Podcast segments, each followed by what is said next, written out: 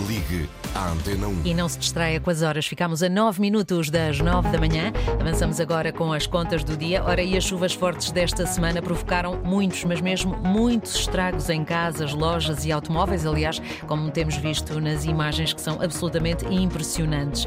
Eu pergunto, como é que as pessoas podem proteger os seus bens destes fenómenos extremos que são cada vez mais frequentes? Pedro Sousa Carvalho, muito bom dia.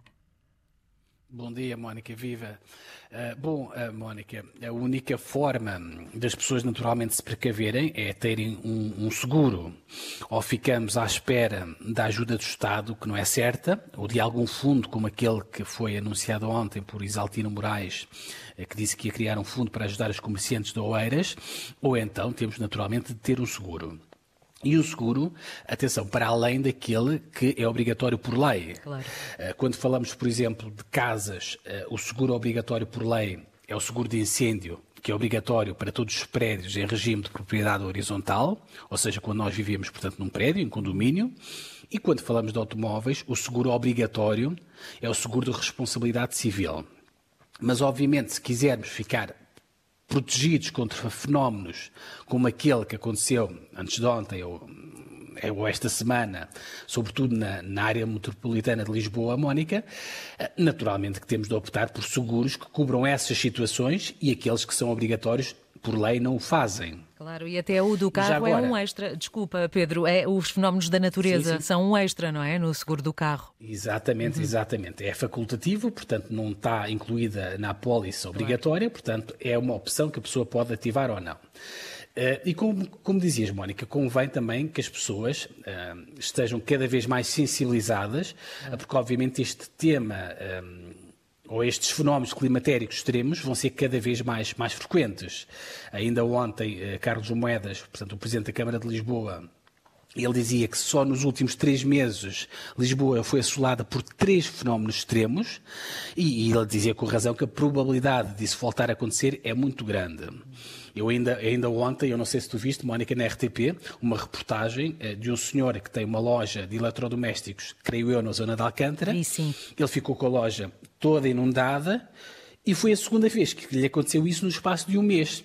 E ele tinha acabado de ativar o seguro, mas relacionado com a primeira inundação de há um mês. Claro. Enfim. as pessoas que têm seguros, Mónica, como é o caso deste senhor, deste comerciante, obviamente estão mais protegidas. Acho que convém aqui relembrar dois ou três conselhos importantes da DECO para estas pessoas, eh, para situações como destes dias. A primeira coisa a fazer, Mónica, nestes casos, é sempre contactar de imediato a seguradora e tentar juntar prova do sinistro, fotos, vídeos, o que for. Normalmente, digamos, em casos como o desta semana, que foram tão dramáticos e com uma grande cobertura mediática, normalmente a seguradora, obviamente, não costuma pedir prova, porque é claro. é mais do que evidente. Claro. O que é mesmo preciso fazer, Mónica, é conservar os objetos e bens danificados, ou seja, não colocar no lixo só porque estão estragados, porque eles servem de prova à seguradora. Estou a pensar, por exemplo, no caso dos eletrodomésticos do senhor.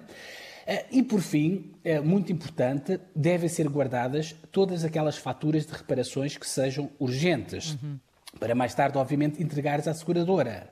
Imagina, por exemplo, eh, se ficares sem uma porta Obviamente não vais ficar ao relento à espera que chegue o dinheiro da seguradora, não é? O que é que uhum. fazes? Fazes a reparação, a obra e depois, naturalmente, guardas a fatura. Claro. Bom, o mais complicado, como eu dizia há pouco, Mónica, são as situações, obviamente, de pessoas que não têm seguros, não é? Daí eu recomendar que quem tenha condições para o fazer, eh, obviamente, fazer seguros para além daqueles que são obrigatórios por lei. No caso, portanto, das habitações, o mais comum, para além do normal, do obrigatório, é o chamado seguro multirrisco. É um bocadinho mais caro do que o seguro obrigatório de incêndios, mas é muito mais abrangente, Mónica. Normalmente, aquelas situações como aquelas que aconteceram ontem, de inundações, tempestades, aluimento de terras, isso tudo quase sempre já faz parte da cobertura base desse seguro multirrisco. A única coisa que normalmente fica fora da, da, da cobertura base são os chamados uh, fenómenos sísmicos, uhum. porque aí é muito mais cara a cobertura, a polícia.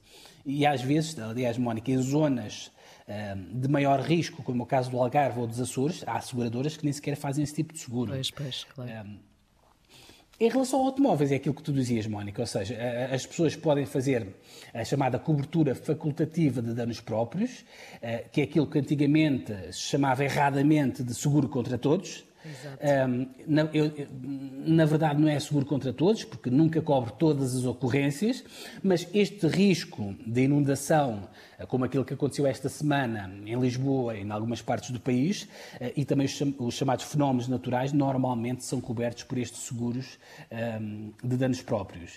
Uh, enfim, é isto, Mónica. Para terminar, só mesmo reforçar este apelo. Quem puder, obviamente, que faça estes seguros, porque assim, obviamente, fica muito mais descansado, muito mais protegido e não tem que estar à espera um, ou dos políticos ou do Presidente da Câmara claro. para eventualmente o poder um, criar um fundo que não é certo e não é certo quando é que chega o dinheiro e não é certo sequer que chega o dinheiro. E sobretudo... Digamos, mais vale... E sobretudo porque está claro que estes fenómenos são cada vez mesmo mais frequentes, não é? Exatamente, por isso é que eu dizia, mais vale uh, prevenir do que remediar, Mónica. Muito bem, Pedro Sousa Carvalho com os conselhos uh, nas contas do dia. Obrigada, Pedro, e bom fim de semana.